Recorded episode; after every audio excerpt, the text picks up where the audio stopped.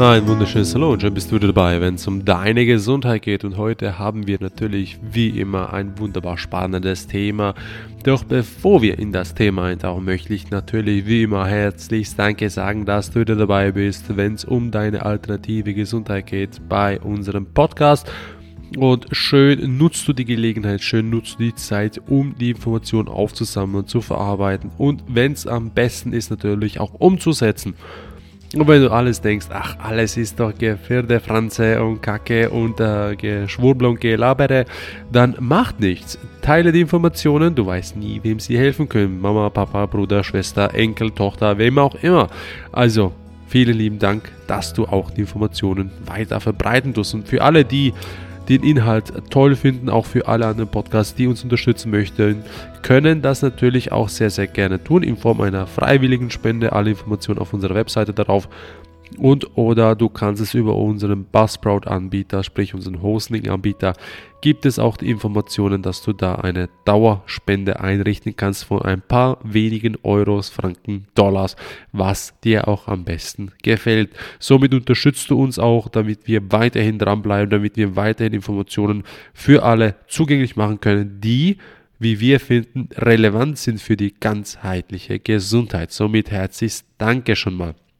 Und natürlich, ihr könnt uns alle auch eine Bewertung oder Rezession auf Google hinterlassen. Damit hilft ihr uns genauso. Also so gesehen gibt es viele Wege, unsere Möglichkeit, also sprich uns zu unterstützen. So gesehen. So, also tauchen wir in das Thema ein, in die Genetik. Und zwar die, äh, wie soll ich das sagen, genetisch vererbten Krankheiten, die es nicht gibt. So einfach ist das. Und jetzt kommen alle, oh nee, da gibt's doch, schau mal, meine Papa oder meine Mama oder meine Eltern haben äh, beide Brillen, ich habe auch Brille. Meine Eltern haben äh, Kahlköpfigkeit oder mein Papa Kahlköpfigkeit, ich habe auch Kahlköpfigkeit. Meine Mutter hat schon graue Haare mit 20, also habe ich auch graue Haare mit 20. Mein Papa ist schon mit 35 äh, fettleibig, hat äh, 150 Kilo und bei mir mit 14 Jahren schaut es genauso schon aus, also geht in die Richtung oder meine Mama hat Brustkrebs gehabt, also werde ich wahrscheinlich auch Brustkrebs haben, haben alle Anzeichen dafür, Doktor hat es gesagt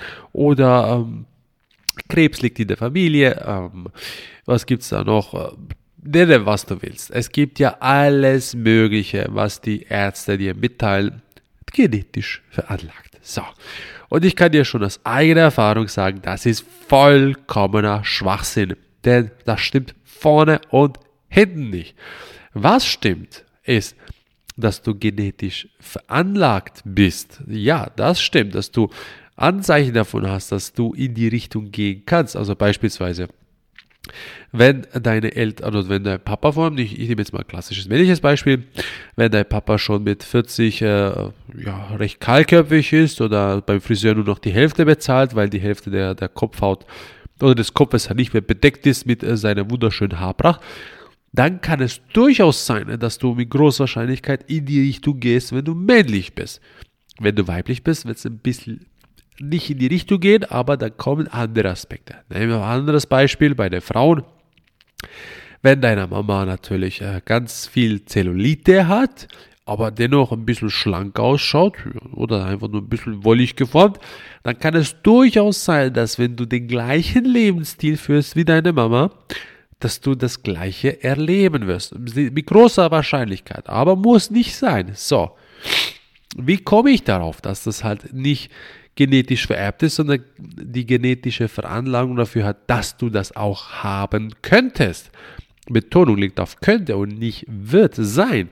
Denn es gibt eine wunderbare Studie und dazu gibt es das passende Buch, die sogenannte China Study, das ist die China-Studie äh, von den, äh, Robert Campbell hat das geschrieben, also er und sein Sohn haben das Ganze verfasst, also es ist eine Riesenstudie, die schlussendlich alle Studien beruhen natürlich auf eigene gefälschte Zahlen, das ist mir vollkommen klar. So gesehen trau keiner Studie, die du nicht selber gefälscht hast.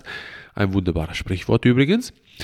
Bin ich auch die Studie mit Vorsicht zu genießen, doch es hat vieles an sich darin sich bewahrheiten können, was ich selber an mir bemerken konnte und auch selber sehen kann, was in meiner Familie. Meine Familie ist nicht gar klein, sie ist genügend groß, von, also nicht mein, äh, mein Sohn, meine Tochter und so weiter, sondern da meine ich halt Bruder, Schwester, Eltern, Cousin und so weiter. Also da meine ich wirklich die Familie.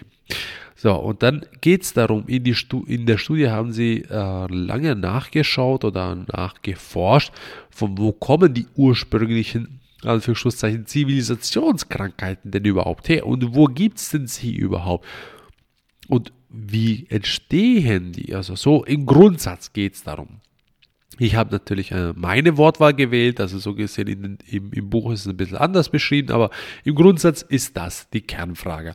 Und sie haben lange, lange nachgeforscht und sie haben im Großen und Ganzen die, das ganze Land China als Experiment oder als Forschungsgebiet dafür ausgewählt, weil China ein wunderbar diktatorisches Land ist, dass du das alles aufnimmt an Zahlen, Daten, Fakten und kontrolliert. Somit war das wunderbar als Datenbasis für diese Forschung. So, und was wurde erstens in allererster Linie festgehalten? Festgehalten wurde in allererster Linie, dass da, wo Zivilisation herrscht, also sprich wir alle kultiviert sind, wir alle in dem Lebensstil des reichen Westens leben oder in den Genuss davon kommen konnten, vermehrt Krankheiten entstehen. vor allem die typisch klassischen halt Fettleibigkeit, Diabetes, äh, Parkinson, Alzheimer, also Alzheimer die neue Volkssportkrankheit, wer, es noch nicht hat, der wird es noch kriegen.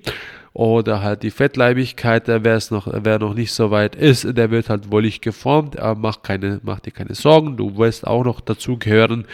Und wenn du weiterhin schlank und rank bist, dann muss man dich diffamieren als absolut äh, bulimiekrank und du kannst äh, ja nichts Richtiges essen.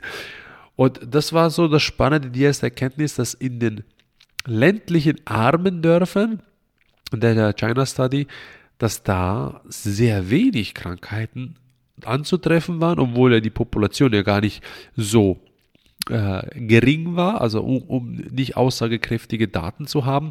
Übrigens auch hier wohlgemerkt die äh, Zahlenfälschung oder die Datenfälschung der, des Volkes oder der, der Menschen auf diesem, auf diesem flachen Planeten ist übrigens wohlgemerkt auch gefälscht. Also so gesehen, Sie sagen ja, dass ja äh, dass irgendwie eine Milliarde Inder äh, leben, beispielsweise nur in Indien. So gesehen, dann ich, okay, gut, passt, könnte es sein.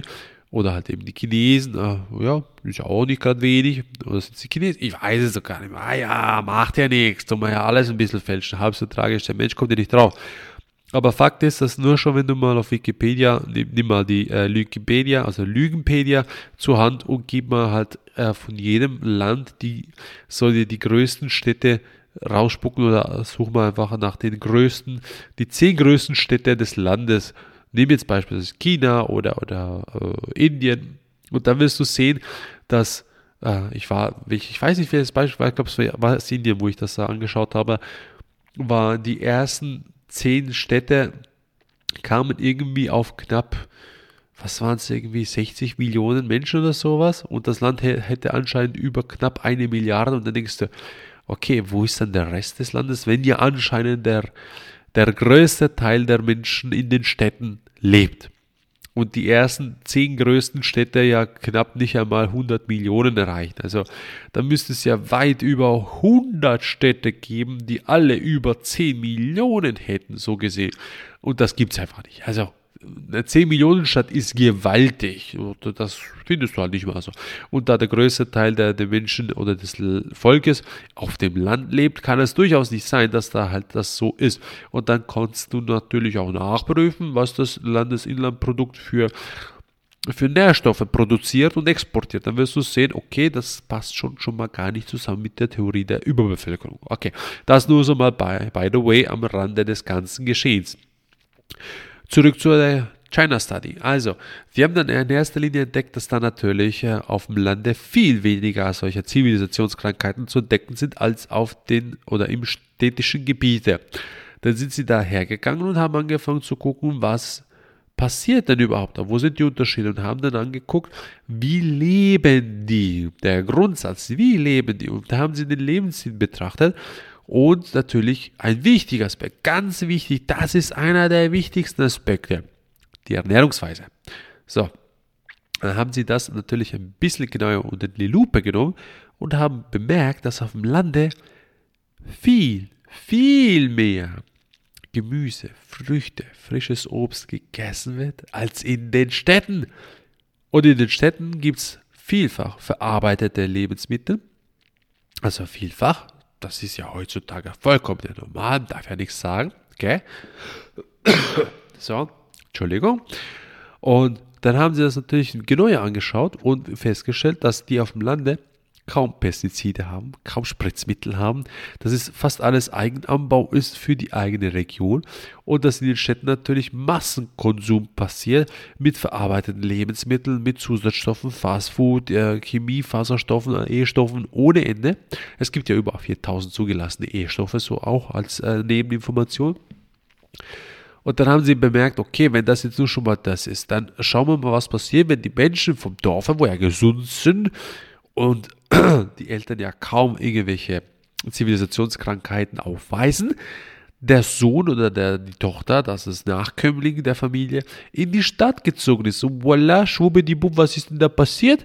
Der hat die Zivilisationskrankheit der Stadt gekriegt die, die am meisten da vorkommen. Und das gleiche ist dann auch passiert von den beispielsweise Chinesen, die auf, also die nach Amerika rübergereist sind, in die entsprechenden Städte und genau das gleiche haben die da gekriegt, die Zivilisationskrankheiten von da. Spätestens die zweite Generation davon.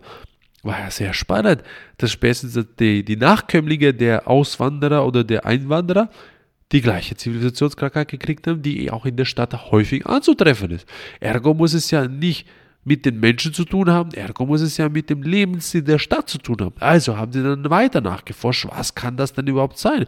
Und was ist da mit den Le Leuten, die dann die Zivilisationskrankheit erlebt haben und dann wieder zurückgegangen sind in das Dorf, von wo sie gekommen sind? Schwubbedibu, was ist passiert? Die Zivilisationskrankheit ist wieder verschwunden nach einer gewissen Zeit. Hm. Was ist denn das Spannende, dass dann in der Städte, also in den Städten die Zivilisationskrankheiten auf jeder oder hinter jeder Ecke lauern? Nee, es ist ganz einfach. Die Gefahr lauert an jeder Ecke der Stadt. Natürlich mittlerweile auch immer mehr in den Dörfern, aber nicht so dramatisch wie in den Städten, weil du hast einen Arbeitsstress, Klar, du bist natürlich. Ich muss sagen, ich muss Geld verdienen, ich muss das, das, das, das, das. Ich muss jemand werden, ich bin ja nur nichts. Ich muss ja Millionen auf dem Konto haben, ich muss ja Scheine haben, die ja nichts wert sind, bedrucktes Papier mit Zahlen drauf. Also, und was ist dann? Essen. Wie isst du? Wie schläfst du? Wo schläfst du? Wie laut ist es in deiner Umgebung, wo du schläfst? Wie hoch ist der Elektrosmoganteil? Wie groß sind die Strahlungseinheiten, die du tagtäglich ausgesetzt bist? Was macht dein Computer? Was macht deine WLAN-Strahlung? Was macht dein Smartphone? Hast du schon ein 5G? Noch nicht? Ja, unbedingt herholen, damit du noch mehr verstrahlt wirst. Weiter geht's. Wie viel Mikroplastik bist du ausgesetzt? Wie viele Schadstoffe hast du in der freien Luft zur Verfügung, die du täglich einatmest und dankbar dafür bist, dass du die schlechte Luft einatmest? Wie viele Pestizidrückstände findet man bei dir in der Umgebung, in der Luftdusche und durch die Agrardüngung, die links und rechts von dir passiert? Wie viele Chemtrails fliegen jeden Tag durch deine Gegend und sprühen dich voll und generieren dir einen dichten Wolkennebel oder die Nebelsuppe, die natürlich nichts anderes ist als reine Giftwolke, die du schön ah, einatmen kannst. Ah, wie toll die Luft doch so ist. Und wie schön das Stadtleben doch sein kann mit dem leeren Abgas, Smog, Giftstoff und den ganzen E-Stoff und Fastfoodketten, die links und rechts an jeder Ecke duften. Und du am liebsten sofort alles aufessen würdest, was nur in die Hände kriegst, obwohl du das nie im Leben ohne die ganzen Geschmacksverstärker, die ganzen Zusatzstoffe essen würdest. Genau das ist es. Und genau so ist es. Wir leben in der Zivilisation genauso, wie ich es in etwa erklärt habe. Und wenn du mal deine Augen weit öffnest und mal es genauer betrachtest, dann wirst du sehen, das ist es so. Egal in welcher Stadt du bist, überall ist das Prinzip etwa sehr ähnlich.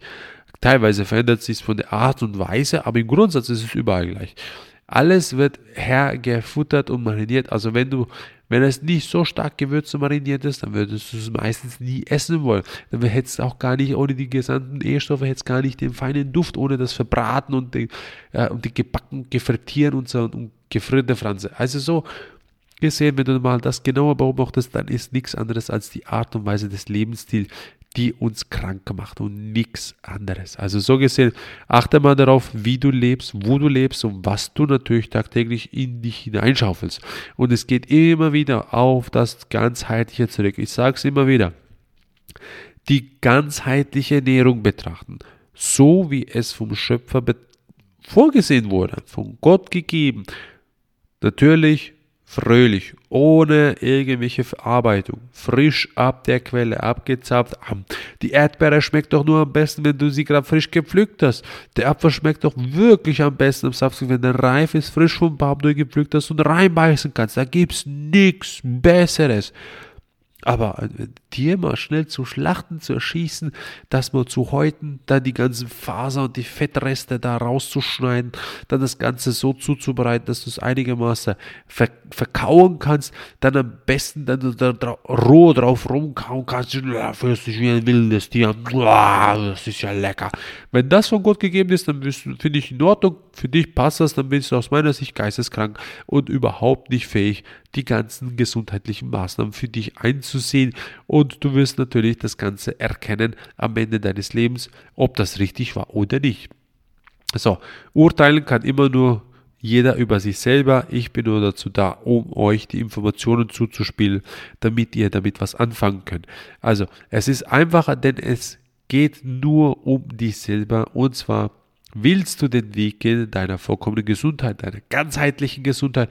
Oder willst du lieber sagen, oh nö, das ist mir zu anstrengend, ich bleibe lieber konform, ich bleibe wieder in der Masse, damit ich untertauchen kann und nie etwas ja, zu Gesicht bekomme?